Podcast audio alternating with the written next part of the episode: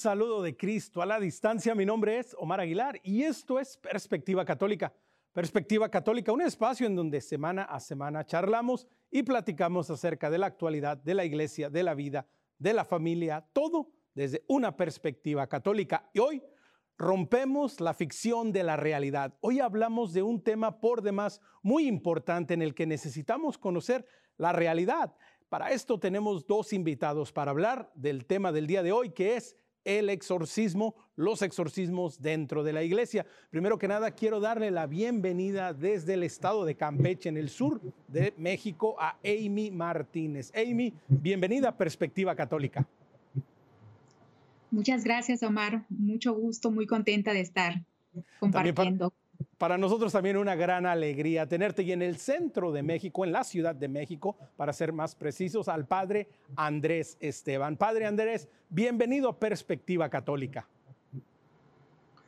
Muchas gracias, Omar. Gracias a Dios por estar en este maravilloso canal, en este programa. Dios los bendiga a todos ustedes. Gracias. Muchas gracias por su bendición, Padre, y también al final del programa le pediremos una vez más esta bendición. Quería comenzar con una pregunta muy sencilla para ambos. Amy, comienzo contigo y Padre, después para usted la misma pregunta. ¿Ustedes recuerdan cómo fue la primera vez? ¿Cuál es su, memoria de cuando se enteraron de los exorcismos, de, de que se practicaba esto? ¿Cómo fue que ustedes supieron acerca de esto? Bien. Aquí en, la ciudad de Campeche tenemos la bendición de tener un monasterio de sacerdotes exorcistas. En ese momento habían dos sacerdotes argentinos. Eh, cuando yo empecé a entrar a los retiros san ignacianos, habían dos sacerdotes exorcistas argentinos y este, uno italiano. Y yo empecé a ir al monasterio de aquí de Campeche y entré a mi primer retiro san ignaciano con el padre Carlos Spam, que también estaba aquí en Campeche, pero ahorita está en Tuxtla. Y entré con él y salí de ese retiro muy llena del amor de Dios, con mm, fue un retiro muy lindo. Pero al segundo que entré aquí en mi ciudad en Campeche, en ese momento quien dirigía, quien era el director del Instituto Iplicea era el padre Ricardo Col, que él fue quien dirigió eh, ese, este y los siguientes a los que entré, porque en total entré a seis me, tocó eh, convivir con personas posesas. Entonces, eso para mí, Omar, padre, fue un, evento tan impactante. Yo en ese entonces, yo no todavía no era psicóloga, yo todavía era administradora, de, o sea, mi primera profesión era administradora de empresas, pero sabía que esa no era mi vocación.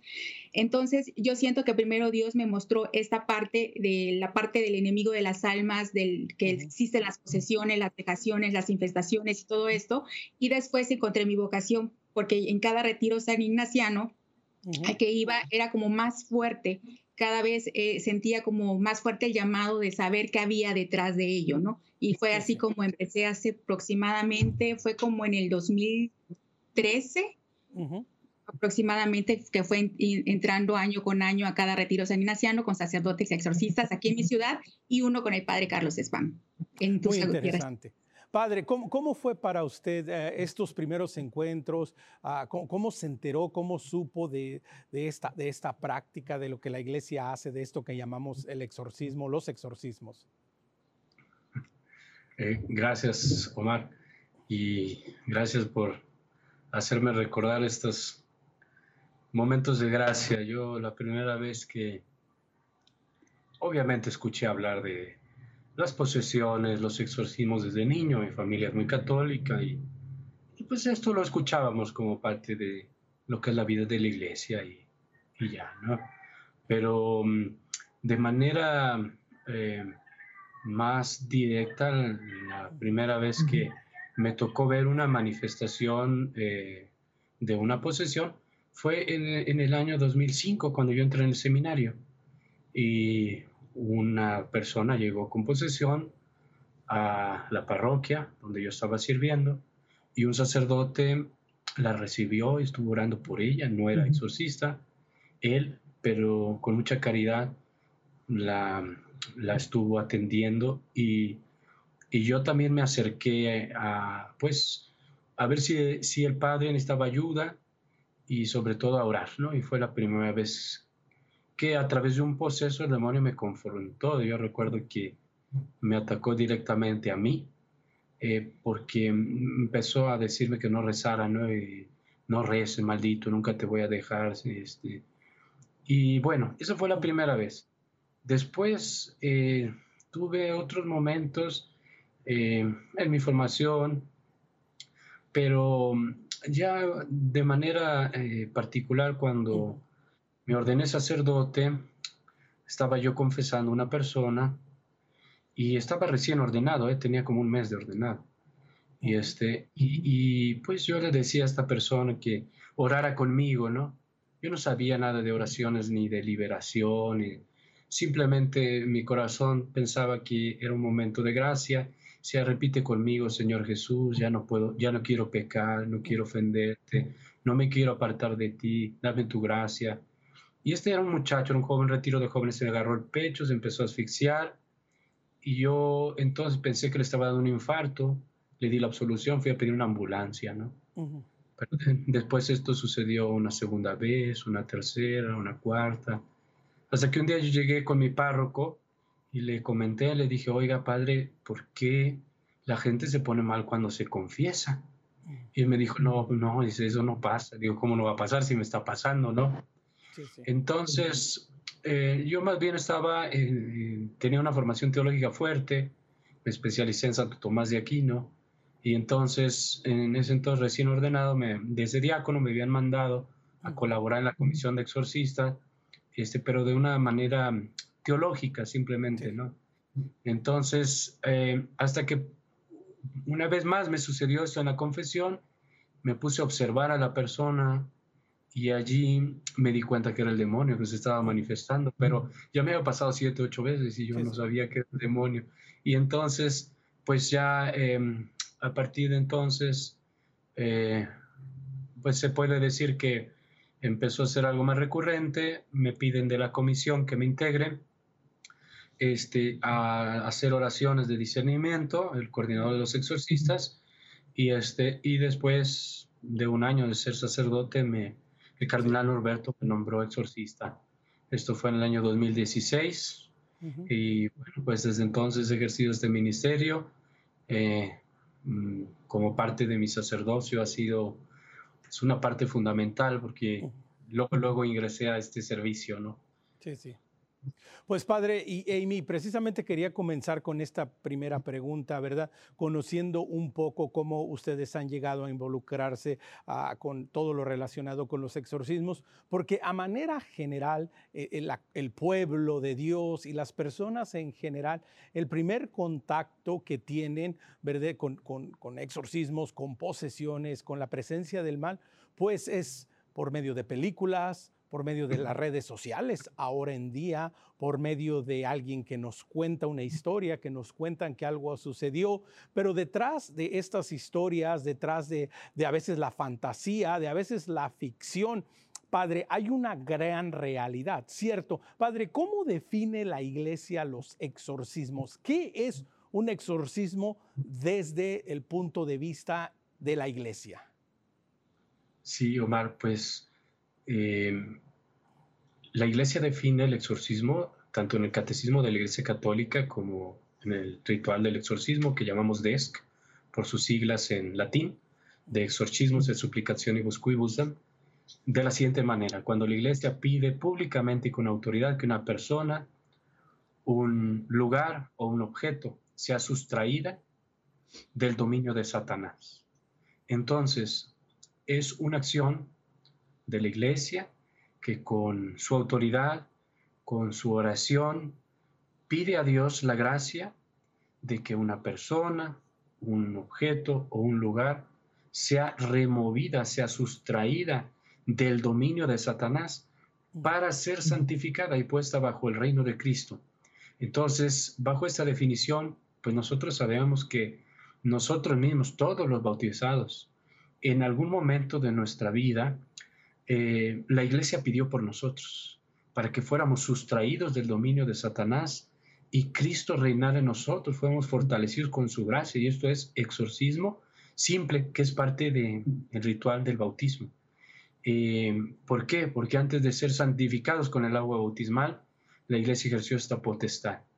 Pero no solamente en ese momento de nuestra vida cristiana, sino que también, pues, las personas, mientras caminamos hacia la patria celestial, tratando de convertirnos hacia el Señor, de vivir en el Espíritu, pues enfrentamos la acción de Satanás y sus demonios, que por un lado nos tientan, a esto le llamamos acción ordinaria, pero por otro lado también a veces con particular permisión divina, pues hacen daño a las personas justamente ejerciendo una acción que llamamos extraordinaria para lastimar a veces sus cuerpos, para lastimar a veces su mente, su psicología, su alma, sus afectos, o para mm, tomar un cierto eh, dominio despótico eh, diferente al que tiene simplemente por causa del pecado y agitar, dañar, eh, hacer hablar a una persona, de esa manera pues mm, lastimar, propagar su oscuridad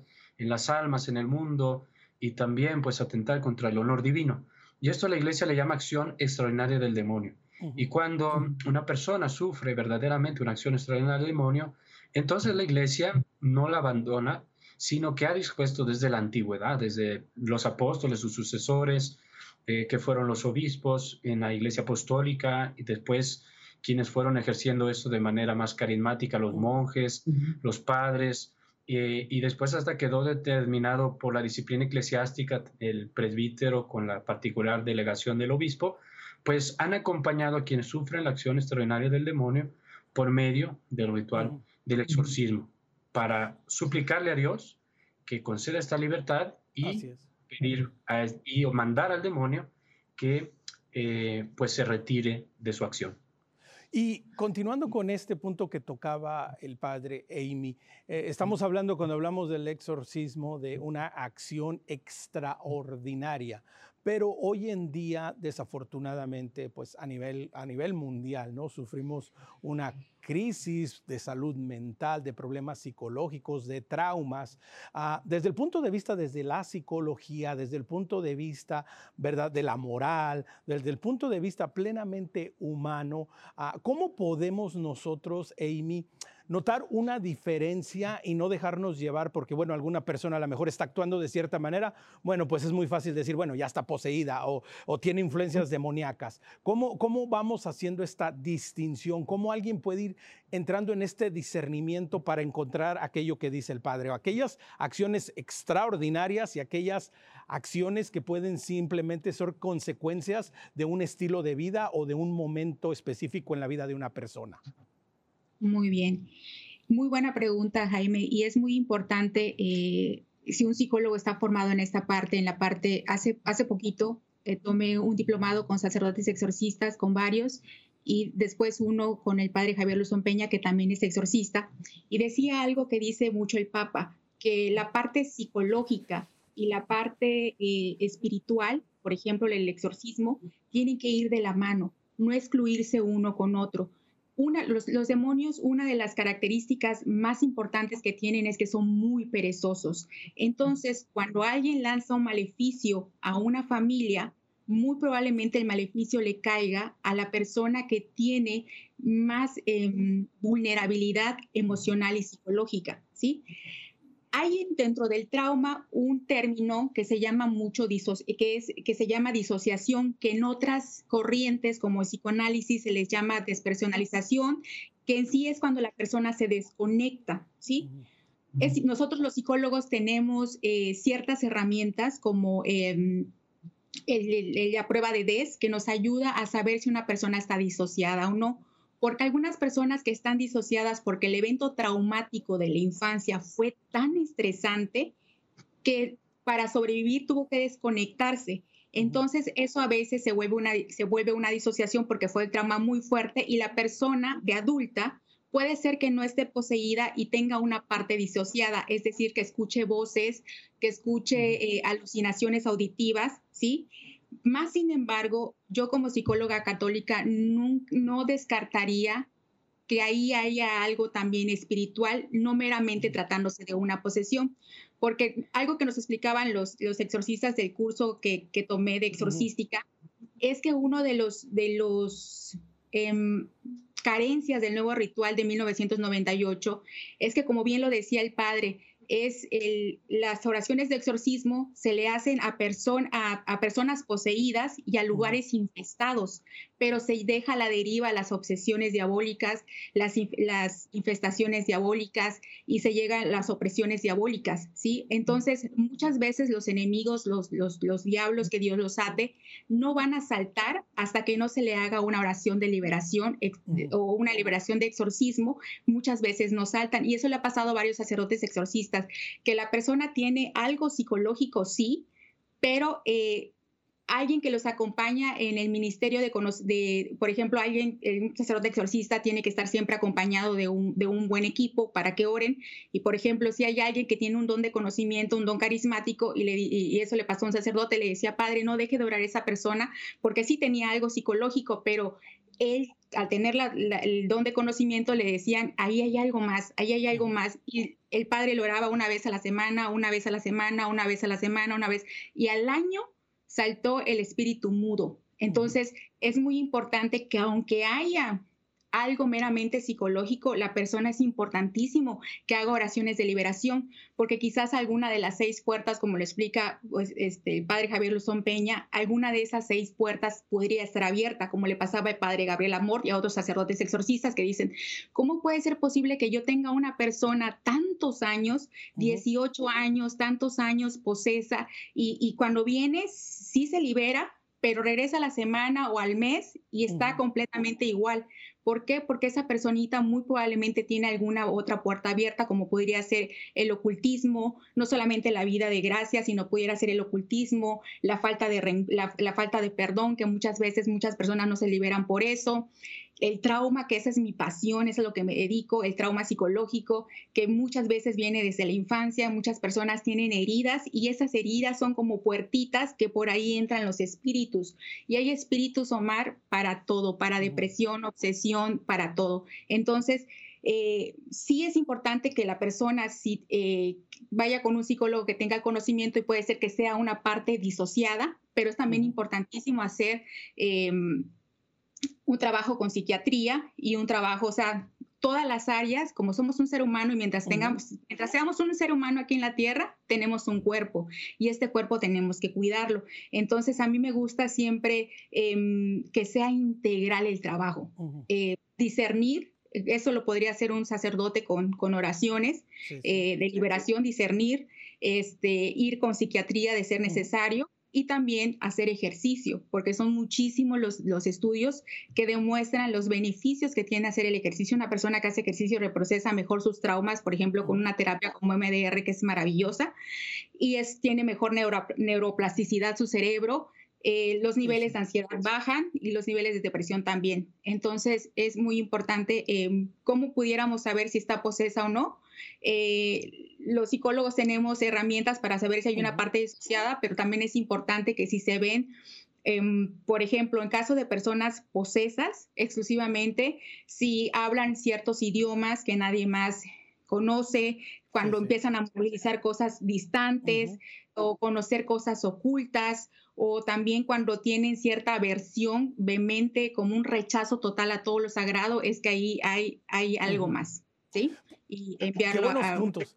Qué buenos puntos ah, tocas, Amy y, Padre. Continuando un poco con lo que eh, Amy menciona ah, en la actualidad, por ejemplo, en Estados Unidos, uh, Desafortunadamente las estadísticas dicen, las encuestas dicen, ¿verdad? Los estudios dicen que la mayoría de la gente en Estados Unidos ah, no practica una, una fe en particular, pero son religiosas muchas personas que, bueno, no asisten a la iglesia, pero que de alguna manera tienen una religiosidad o que de alguna manera saben que hay algo mayor.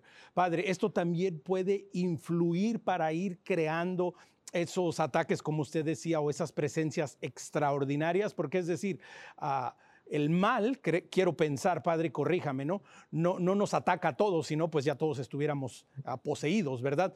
Pero también este, este acto, este hecho de decir, bueno, pues no practico una religión, no soy católico, pero, pero creo que hay algo mayor. Esto también puede ser una puerta, puede ser una manera de, empezarnos a abrir a este tipo de influencias, Padre. Sí, Omar, bueno. Eh, la pregunta sería, ¿cuál es la causa de la acción extraordinaria del demonio? por qué a veces sucede, a veces no, a particulares personas. Y debemos decir que tanto la doctrina que nosotros asumimos en Pensamiento Católico, en la Asociación Internacional de Exorcistas, de la que yo soy miembro y soy también formador de exorcistas, eh, nosotros reconocemos como principal causa de la acción extraordinaria del demonio la práctica del ocultismo los pecados contra el primer mandamiento. Magia, adivinación, espiritismo, superstición, invocación de muertos, eh, satanismo, sectas. Em, estas son las prácticas eh, que son pecados graves contra Dios, pero que exponen a las personas en el ejercicio de estos actos a someterse a un dominio particular del demonio porque entrando en ese mundo oculto, em, generan un comercio justamente con, los demonios. Entonces, obviamente hay otros pecados que también pues influyen y pueden generar un, cierto aumento pues de ese, de ese estar sometidos ¿no? al pecado, al vicio, al mal. Entre ellos, pues nuestra cultura ahora mm, con tanto descreimiento, tanta pérdida de fe, tanta apostasía, Em, inmoralidad en todos los ámbitos, la proliferación de las drogas, la cultura de la muerte, em, la misma promiscuidad en el orden de la sexualidad, eh, las injusticias, la violencia, pues todo eso que es la acción ordinaria del demonio, pues también este, deja al hombre este, a la merced pues, de, de la esclavitud de sus pasiones, de la esclavitud del mismo pecado, del mismo mal pero causa principal es la práctica del ocultismo. Pero atención, no quiere decir que si yo practiqué forzosamente el ocultismo, entonces estoy poseso. Padres, que yo fui una limpia, voy a estar poseso. Probablemente no, pero hay que pedir perdón a Dios de todos los pecados y hay que acercarse al Señor en una conversión profunda. Y quisiera, si me lo permite, sumar. Sí, sí, adelante, Padre. Decisión muy sencilla de, este, de la aportación de nuestra, de nuestra hermanita que está aquí con nosotros, ¿no? Quiero decir que el discernimiento específico sobre si una persona está posesa, sufre vejación, obsesión o un lugar está infestado, por derecho y por mandato le corresponde al sacerdote exorcista. Esto está determinado en el, en el ritual romano, justamente en el DESC y también en el ritual romano de 1614. Y nosotros podemos ayudarnos del criterio de los peritos, de los auxiliares, de los hermanos en el ministerio, pero ¿a quién le corresponde discernir si una persona verdaderamente sufre la acción extraña del demonio? No es al auxiliar, no es al hermano que tiene un carisma, no es al psiquiatra, no es al psicólogo, es al exorcista. Sobre nosotros recae esa responsabilidad.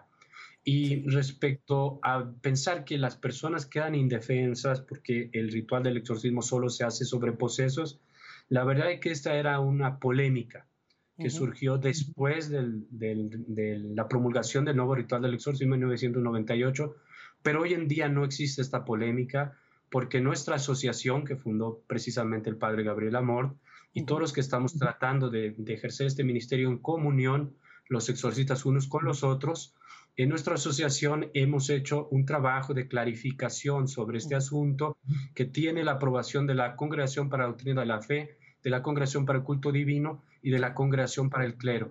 Entonces, el exorcismo del nuevo ritual eh, está previsto para todo aquel que sufre acción extraña del demonio, tanto obsesión, vejación como posesión. Esto está escrito ya en nuestro material que es base, que se llaman las líneas guías de la Asociación Internacional de Exorcismo.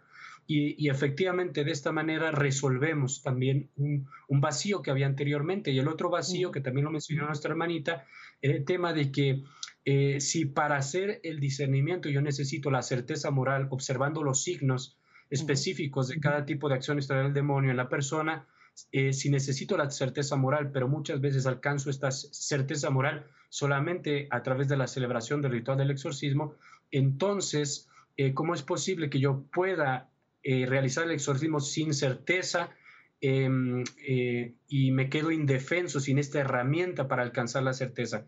Y también esta controversia que surgió con la promulgación del nuevo ritual queda resuelta por este servicio, este trabajo de la asociación que tiene estas aprobaciones que he mencionado porque en continuidad con la tradición exorcística de la Iglesia, el ritual romano 1614 y el nuevo ritual, hemos, hemos visto ya como prudente, y esto tiene la aprobación, que existe también el exorcismo diagnóstico como un medio para nosotros alcanzar aquella certeza moral.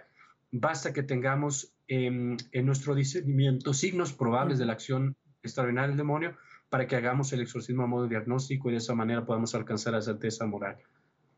Qué buena clarificación. no, no, y, qué, bueno explicar esto, ¿verdad? Que, la iglesia en su sabiduría pues ah, va desarrollando, va trabajando precisamente, ¿no? Para, para servir, para mostrar y para dar este ministerio tan importante de una manera concisa, de una manera concreta y que logre su propósito, ¿no? Que es liberar a la persona. Pero Amy, ah, hemos estado hablando un poco y tú lo has mencionado en un par de ocasiones, la importancia de reconocer ah, que somos una totalidad, que somos cuerpo y alma, que no podemos desconectar lo físico de lo espiritual, de lo psicológico, de lo mental. Y qué importante es en este momento, creo yo, ¿no, Amy, hacer el hincapié de que ah, las personas también busquen la asistencia profesional de psicólogos, de médicos, de personas preparadas antes de, inmediatamente salir corriendo y decir, bueno, quizás estoy poseído, ah, igual y a la mejor, ¿no? Entonces, ah, nos quedan tres minutos para el break, pero Amy, si nos explicas un poco la importancia importancia de buscar ayuda profesional antes de autodiagnosticarse. Claro, yo creo que este, el, trabajo terapéutico es canasta básica de, toda persona, ¿no? ¿Por qué? Porque todos tenemos heridas, eh, porque todos venimos de papitos heridos. Puede ser que algunos tengan más trauma simple, es decir, un, un dolor menos fuerte, pero la gran mayoría de las personas tenemos trauma complejo.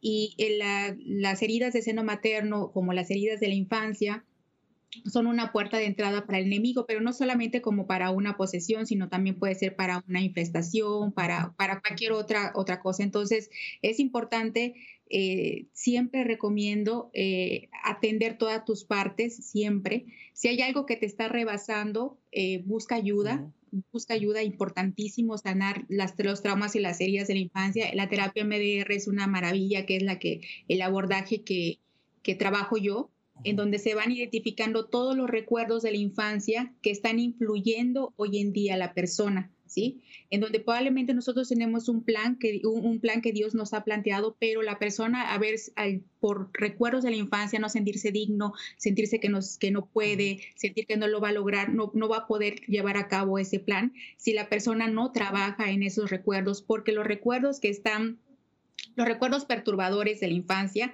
que no están procesados no es que se queden ahí sin hacer nada, están ahí helados y tienen una influencia eh, de una creencia negativa, emociones, sensaciones e imágenes. Entonces es importante que la persona reprocese todos esos recuerdos para que su presente se sane y también para que tenga un mejor futuro. La terapia MDR no solamente trabaja con la mente y, con y no, no solamente trabaja con la mente, trabaja con el cerebro y trabaja con el cuerpo, porque nuestro cuerpo es el lenguaje de nuestras, de nuestras emociones. Es muy, muy importante que una persona eh, toda persona vaya a terapia, eh, importantísimo, y, si se nota algo más, por ejemplo, una vejación, una, una obsesión, una, em, una opresión diabólica, no necesariamente llegar a una posesión, importante que también vaya con un sacerdote y hacer oraciones de liberación de las que recomiendan los sacerdotes exorcistas, que son los de corte deprecativa, ¿no? Pues qué importante, qué importante recomendación la oración. Y con esto vamos a tomar una pequeña pausa. Recuerde, puede conectarse con nosotros, nuestro correo electrónico perspectiva ewtn.com. También nos encuentra en Facebook, Perspectiva EWTN. No se vaya, regresamos después de este pequeño corte.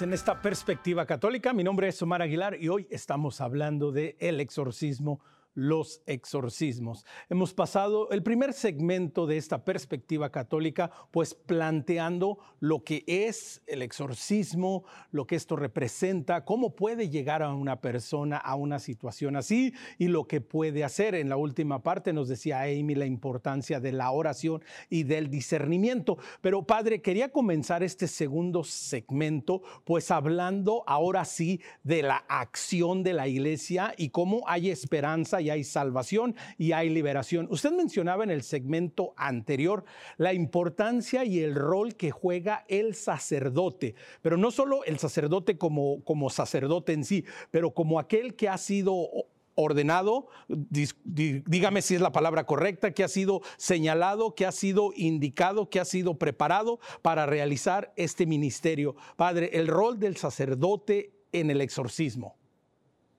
Sí, eh, gracias Omar. Pues lo primero que hay que decir es Canon 1172. ¿Quién es el ministro del exorcismo? Es aquel sacerdote que recibe la licencia particular y expresa del obispo diocesano para realizar el sacramental del exorcismo sobre las personas que sufren la acción extraordinaria del demonio. Entonces, todo sacerdote tiene esta potestad, todo presbítero, pero para ejercerla de manera lícita, es necesaria em, la nómina, el mandato em, que la Iglesia ha puesto en su disciplina para que este ministerio se ejerza de la manera correcta, de la manera adecuada y por la persona que tenga las cualidades que el derecho prevé em, para, para enfrentar esta acción. Eh, entonces, eh, ¿por qué todo sacerdote tiene esta potestad? Pues que, porque está configurado con Cristo a través del sacramento del oro, el ministerio apostólico, y no es una autoridad mm, propia, sino es la autoridad de Cristo la que va a ejercer en persona de Cristo en el nombre de la iglesia, ¿no? Sí, sí. Y eso no excluye a los bautizados, a todos los bautizados que están santificados también en el Señor Jesús, en su, mm, e, en, su gracia o en su espíritu. Todos los bautizados tenemos el Espíritu Santo y estamos unidos a Cristo con una unión bella, maravillosa, profunda, y, tenemos la fuerza de Cristo para enfrentar al maligno. De hecho, toda la iglesia realiza esta tarea, somos iglesia militante y cada bautizado tiene que dar su propia lucha contra Satanás para llegar al cielo. Ninguno de nosotros se va a salvar si no da su propia lucha contra el tentador, que de manera decidida, determinada, busca frustrar los planes de salvación que Dios tiene para ella en la vida cristiana. Y la iglesia enfrenta a Satanás con su oración, con sus sacramentos, con la palabra de Dios que se proclama, cada vez que evangelizamos, que anunciamos a Cristo, que hacemos una oración, una hora santa, que adoramos al Santísimo, que rezamos el rosario, cada vez que ofrecemos un ayuno, que hacemos una obra de misericordia, la luz de Cristo prevalece sobre el mundo. Cada vez que rechazamos una tentación que, que el demonio nos ofrece a nivel personal, nosotros estamos realizando una obra también vamos a llamarla así de manera, de manera análoga, exorcística, porque le estamos sustrayendo su dominio al demonio del mal y está creciendo el reinado de Cristo, su gracia, su poder en nosotros. Y tú dijiste, quiero hablar de, la parte bonita, de, la, de la acción de Dios, de la acción de la iglesia. Mira, Omar, es hermoso. Yo, la verdad, atiendo muchísimas personas en este ministerio, muchísimas. Tengo la mitad de mi tiempo se las dedico a estas personas y no sabes cuánto gozo tengo en el corazón yo, porque eh, sí uno se enfrenta con la oscuridad, se enfrenta con los demonios, pero uno es testigo como la, la fuerza de Dios atraviesa el cielo, llega a las personas, las consuela, las libera, las rescata, vienen estos procesos de conversión, de purificación, de salvación, y son tantas las personas que se van uniendo a Dios que a lo mejor antes de llegar aquí conmigo y con otros exorcistas, porque compartimos esta dicha, fueron brujos, fueron santeros, fueron satanistas, estuvieron en la oscuridad más densa. Y hoy los vemos, Omar, bendiciendo a Dios, comulgando, confesando pecados, dándole gloria al Señor. Es hermoso cómo Cristo construye su reino. Yo cuando me nombraron exorcista, lo hice por pura obediencia porque me lo pidió mi obispo, la verdad. Hoy en día yo le doy gracias a Dios porque me ha permitido ver tanta misericordia, tanta luz, tanto la fuerza de su amor que está salvándonos a nosotros y a todos, ¿no? Entonces, aquí está la acción de la iglesia. Tú me dijiste, la acción del sacerdote, sí, somos el ministro del exorcismo, el exorcista, pues la acción de la iglesia. Yo nunca estoy solo, siempre están mis auxiliares, que son mis laicos, que son mis laicas, a veces religiosos, religiosas, que me sostienen, que me acompañan con su oración, que me ayudan cada vez que, que yo ejerzo este ministerio. Está mi obispo que me llama y me pregunta cómo vas, cómo te sientes, cómo, cómo, cómo estás enfrentando estas situaciones. Entonces, es toda la iglesia, es toda la iglesia que está realizando la obra de Jesús. Y precisamente continuando con esto, toda la iglesia, Amy, el rol del laico, ¿verdad? ¿Cómo, ¿Cómo, el laico puede participar activamente, activamente en la proliferación, en la, en la salvación de las armas, de, de manera particular en aquellos que están atormentados, que están sufriendo estos ataques? ¿Cuál es el rol del laico? ¿Cuál es el rol de nosotros, como el Padre lo acaba de decir, de todos los bautizados? Bien, eh, poner al servicio, y uno de los principales dones es poner al servicio los, los dones y los talentos que Dios nos ha dado. También está la, la oración de, de, intercesión, en donde estamos en, en comunión con todos nuestros hermanitos. Eh, por ejemplo, en mi caso, el poner eh, mis, mis, mis dones y talentos que Dios me ha dado en servicio de las personas para su, para su sanación y algunas personas que tienen problemas espirituales como vejaciones para vejaciones o obsesiones o opresiones diabólicas para su liberación también. Entonces, eh, algo que eh, me gusta mucho que, que, comentaba un sacerdote, el padre Claudio Barbut, que es de Estados Unidos, que es que dice, cuando nosotros ponemos nuestros dones y talentos, eh, se producen eh, fruto de nuestros dones naturales, pero también hay una, eh, hay una parte sobrenatural, porque si, por ejemplo, una persona que se dedica a cantar o que canta, uh -huh. ese don le puede servir a los demás, pero si esa persona aparte se le ofrece a Dios, ese don se vuelve algo sobrenatural, porque ya uh -huh. entra el Espíritu Santo quien sana a través del canto. En este caso, yo como, como psicóloga pongo eh, mis, lo que Dios me ha dado al servicio de las personas y he visto, por ejemplo, cómo... Eh, sanación, como algunas personas, por ejemplo, me viene el caso de una, de una, de una chica que su papá había muerto, pero eh, fue tan desconcertante el hecho, el accidente, uh -huh. eh, que se desconectó de ese evento, o sea, se, se le olvidó completamente. Sí, sí lo relegó al inconsciente porque fue tan, tan traumático que para sobrevivir el cerebro, nuestra visión más grande en nuestro cerebro no es que seamos santos, ni que seamos felices, ni que cumplamos, uh -huh. la, las, ni que cumplamos los planes de Dios en la tierra, ni nuestra salvación. La tarea más importante de nuestro cerebro es que sobrevivamos y que no gastemos energía. Entonces, si algo nos produce un malestar que para nuestro cerebro es peligro de muerte, lo va a relegar al inconsciente. Entonces, esta uh -huh. chica tenía problemas, TCA, problemas alimentarios, tenía pesadillas, tenía insomnios. Entonces, ella solamente recordaba una lucecita como una velita y uh -huh. un color y color rojo. Entonces ella había ido a varias terapias y uno de los psicólogos le había dicho que probablemente lo que había pasado era un abuso en un rito satánico, lo que le aumentó más eh, su ansiedad, ¿no? Uh -huh. Entonces, llegando a la terapia MDR, es, eh, se encontró que uno de los recuerdos base fue cuando su papá falleció y reprocesando con terapia MDR se dio cuenta que ella el día de su cumpleaños iba con su papá en el coche cantando y su papá le había regalado una velita. ¿sí? Mm. Le había regalado, por eso es que la velita de color, lo que, la, la, la, velita y el color rojo que le aparecía siempre en pesadillas y en sueños.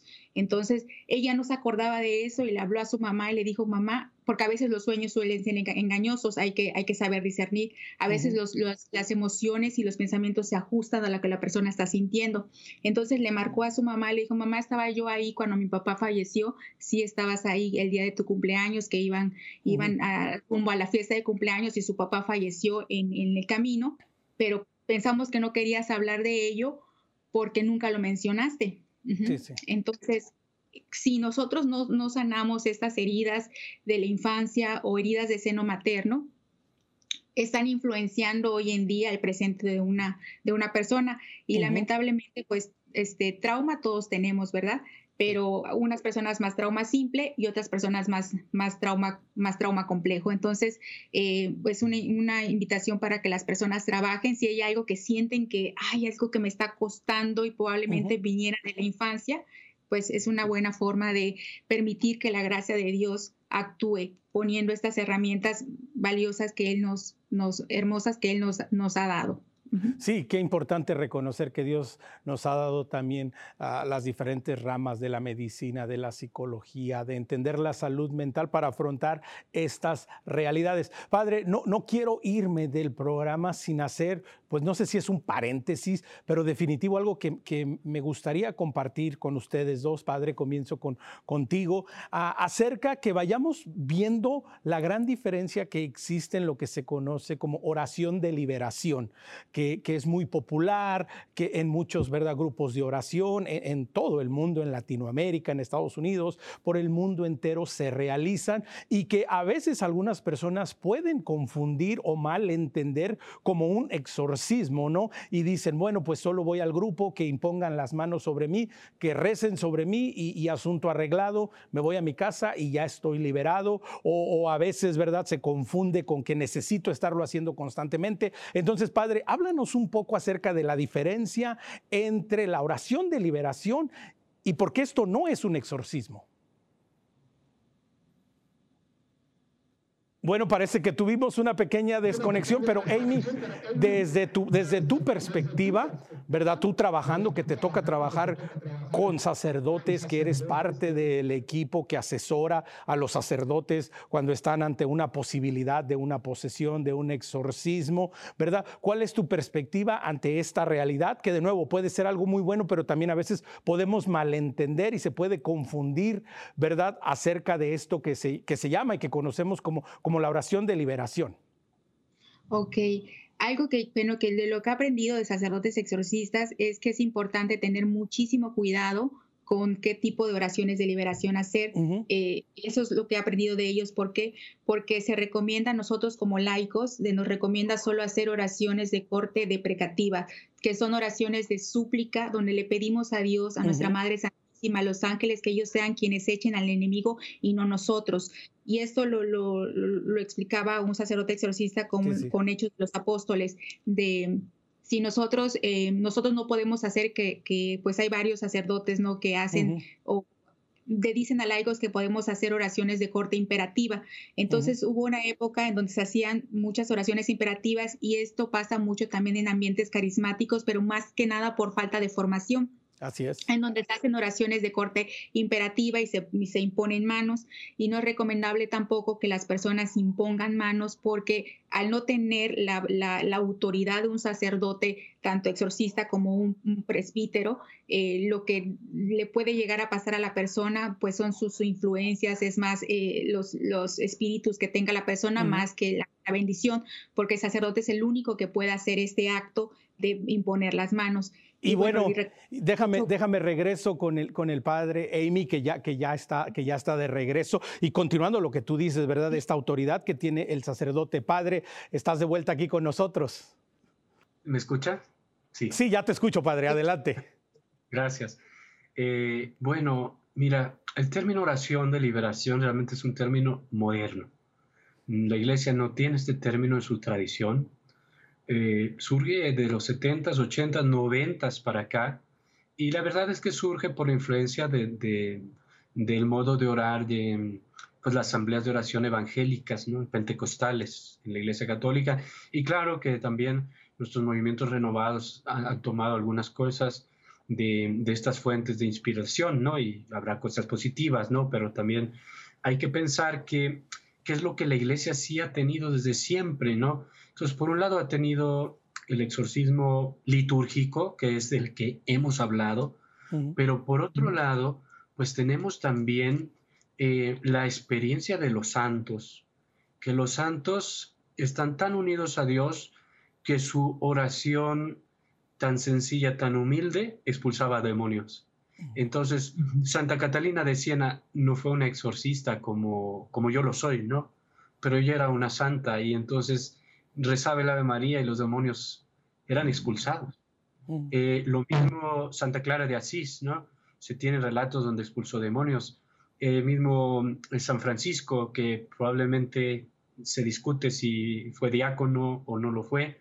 Eh, lo mismo San Benito, patrono de los exorcistas.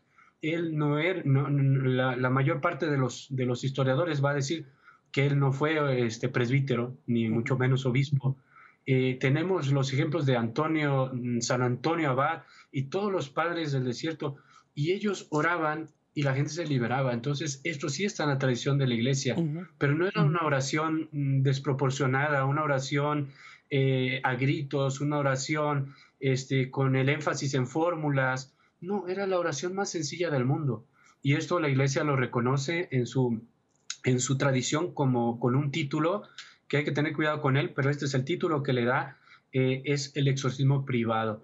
¿Por qué le da este título? Porque eh, es la misma diferencia entre lo que es una oración pública y una oración privada. Cuando yo celebro la liturgia de las horas, celebro la misa, eh, no soy yo solo el Padre Andrés el que está celebrando la liturgia de las horas, es toda la iglesia la que está asociada, mi voz se asocia a la voz de Cristo para bendecir al Padre en un mismo espíritu, eh, en los salmos o celebro la misa o los sacramentos, esto es oración pública, es oración litúrgica, pero si llega una persona eh, que está sufriendo una acción extraordinaria del demonio y su mamá con humildad se hinca delante de, de Jesús y le dice, Señor Jesús, ten piedad de mi hijo, mira cómo está sufriendo, tú tienes poder para salvarlo. Y Jesús, Jesús lo escucha y entonces este hijo se libera, a eso le llamamos exorcismo privado. Entonces son aquellas oraciones que en su intención o en su efecto eh, alcanzan la liberación de una persona de la acción extraordinaria del demonio, pero no siguen ninguna fórmulas, no siguen, simplemente es una súplica, es una manera de, de abrir el cielo en su gracia para que el Señor derrame su misericordia. Eh, a diferencia del exorcismo litúrgico, pues el exorcismo litúrgico es la iglesia se compromete y se compromete con su ministro y Cristo se compromete a hacer eficaz el ritual del exorcismo. El ritual del exorcismo es nuestro instrumento y es siempre es eficaz. En cambio, cuando nosotros hacemos una oración privada, pues somos nosotros delante de Dios en nuestra humildad los que pedimos y el Señor también nos escucha de acuerdo a la manera que Él quiere dispensar gracia. Ahora, la oración de liberación, entonces, con este término llamamos todas aquellas oraciones que se han ido formalizando, a veces con fórmulas, a veces con maneras particulares de orar, para suplicar a Dios que libere a una persona de la acción del maligno. Entonces, lo que hay que tener cuidado es lo que recomienda aquí la, asociación. Eh, y, además de lo que ya dijo nuestra hermanita, eh, lo que hay que tener cuidado es que nos fijemos qué tipo de oraciones estamos haciendo, porque a veces nuestras asambleas de oración o una persona que aparentemente tuviera un carisma de liberación, pues toman oraciones que se bajan de internet, que se toman de un libro, que se toman de otro y se repiten con fórmulas que a veces de una manera mágica, con repeticiones este, de una manera, pues, no conforme ya a la fe y a la santa piedad de la iglesia, sino con un ritualismo desordenado y, este, y, estas oraciones pues a veces ni siquiera tienen un contenido católico.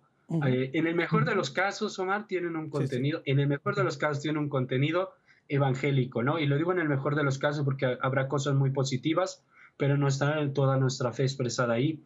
Eh, pero, pero en el peor de los casos hay personas que hacen oración de liberación, que bajan oraciones de internet y que tienen contenidos a veces espiritistas y demás, entonces, atención, si van a hacer oraciones de, este tipo, eh, que tengan la aprobación de la iglesia, que tengan la aprobación de su obispo, que sean oraciones cuidadas, que tengan, que tengan las expresiones adecuadas, pero sobre todo, Omar, que sepamos nosotros que somos hijos de Dios, que tenemos un Padre que nos ama infinitamente, un, Redentor Cristo que lo dio todo por nosotros en la cruz, que en la cruz destruyó todo poder de las tinieblas, todo poder de Satanás, todos los poderes infernales, todos los demonios del infierno, no son nada delante de Dios. Y Él nos ha dado su espíritu. Y allí en la cruz todos los maleficios, maldiciones, todo dominio de Satanás pierde su poder, porque Cristo victorioso ha vencido a la muerte, ha vencido a Satanás, nos ha dado gracia, nos ha dado su espíritu entonces, esto nos tiene que mover a una conversión profunda y una confianza grandísima cuando oramos. Yo no tengo miedo, ¿sí? Cuando hago un exorcismo, no tengo temor, tengo mucha paz, tengo mucho gozo, porque yo sé que el Señor Jesús está actuando, pero no solo actúa en mí, también actúa en tu corazón. Cuando tú estás también siguiendo tu conversión y enfrentando estos poderes del mal en tu propia vida. Qué palabras tan maravillosas, Padre. Y Amy, esto que nos menciona el Padre, aunado a lo que tú estabas comentando, ¿no? Cada uno de nosotros ir reconociendo nuestro lugar y lo que nos toca hacer. Continuando un poco lo que mencionabas, que, va de la mano con lo que el Padre nos acaba de decir. Reconocer nuestro rol y la importancia de nuestra oración. Una oración que nace desde la necesidad, desde el amor, desde la sencillez, desde la humildad. Qué importante, Amy, para, para todos nosotros los bautizados, reconocer que podemos jugar un rol central, un papel central en nuestra salvación, pero intercediendo los unos por los otros. Así es, así es, este, como, como dice el padre, creo que la, oración que más hermosa es la que nace, la que nace del corazón, ¿no? Y como, comentaba el padre, también tener mucho cuidado con las, con las oraciones, ¿no? Em, sobre todo las que tienen como lo que recomiendan los exorcistas, que no sean de corte imperativa, en donde se dice que eso solamente está reservado para los sacerdotes. Yo he hecho ato y amordazo, sino son oraciones de súplicas, donde se le pide a nuestra Madre Santísima y a los ángeles y a los santos que ellos sean los que lo hagan. Eh, yo recomiendo mucho y hago también las, las, del Padre Javier Luzón Peña, que están que son de forma deprecativa y que también están em, bajo, la jerarquía de, bajo la jerarquía de la iglesia y están redactadas de una manera eh, de que no le hagan daño al laico, porque si uno hace oraciones de corte imperativa en donde se dice yo hecho, yo ato, yo amordazo, la persona es como si se pusiera en primera línea y el enemigo tenga eh, permiso, permiso de, de, atacarla, ¿no? Eh, yo he sentido, por ejemplo, actualmente ahorita estoy estoy haciendo un, ayuno de 40 días y he sentido especialmente en este ayuno de 40 días que estoy haciendo en estos momentos, hacer más oraciones desde mi corazón, ya no hacer oraciones como que tan redactadas, ¿no? Sino que sentirlo más en mi corazón. Es lo que he sentido que más me está llamando Jesús en este, en este ayuno que, que, que actualmente estoy haciendo y en otros he sentido como que hace esto, ¿no? Él te va, cada persona, el ayuno que va teniendo, va teniendo una inspiración del Espíritu Santo y Jesús te va diciendo, Jesús te va liberando, el Espíritu Santo te va diciendo como por dónde seguir para tu sanación y para tu liberación, que eso tanto nosotros como los, los, los, psicólogos sabemos que quien dirige el proceso es el Espíritu Santo y los sacerdotes exorcistas también, quien dirige el proceso de liberación de una persona, pues es el Espíritu Santo. Así es, ir discerniendo y ir encontrando y sobre todo esta parte tan importante, ¿verdad? La oración personal, la oración privada y la oración en comunidad en donde nos damos cuenta que esta es una lucha de la iglesia y todos nosotros como bautizados somos parte de la iglesia y de esta lucha que nos lleva. Amy, antes de cederle eh, las palabras, la cámara y el micrófono al Padre para que nos despida con oración, ¿algún, ¿alguna recomendación final? Amy, para el pueblo de Dios? Mi recomendación, como siempre, es si sienten que algo les está limitando, vayan a terapia, busquen terapia, aunque que no haya sido un trauma tan grande, por ejemplo, que haya una violación o un abuso, pero un, trauma como por ejemplo que a un niño lo dejaron y se quedó solito esperando a mamá y eso sintió una herida tan grande de abandono que hoy esté limitando su presente y no esté desatando todo el potencial que Dios tiene para esa persona por esos recuerdos que no han sido procesados. Y pues hay que buscar ayuda, Amy, muchas gracias. Padre, quiero cederle este último minuto para que nos dé su bendición y su oración por todos aquellos que, que están conectados y que a lo mejor están sufriendo algún tipo de problema de este corte. Sí, pues si alguno de ustedes está sufriendo eh, una acción demoníaca, yo le pido de, con toda la caridad, conságrese a la Virgen, reza su rosario, pase muchas horas delante del Santísimo Sacramento, medite la pasión de Cristo, eh, confiésese, tenga una conversión profunda, el Señor no lo va a dejar. Yo le pido a nuestro Señor Jesucristo, que es tan amoroso, tan rico en misericordia, hoy celebro mi aniversario sacerdotal, que derrame su gracia sobre cada uno de ustedes, moviéndolos un gran amor, una gran humildad, una gran confianza para con Él, para con su bondad, para con su misericordia. Y la bendición de Dios Todopoderoso, Padre, Hijo, Espíritu Santo, descienda sobre ustedes, permanezca para siempre. Amén. Pues muchas gracias a nuestros invitados. Recuerde, si quiere conectarse con nosotros, perspectiva.ewtn.com. Síganos en Facebook, perspectivaewtn.com. Será hasta la próxima. Gracias por su sintonía y recuerde que nuestra perspectiva siempre sea el amor.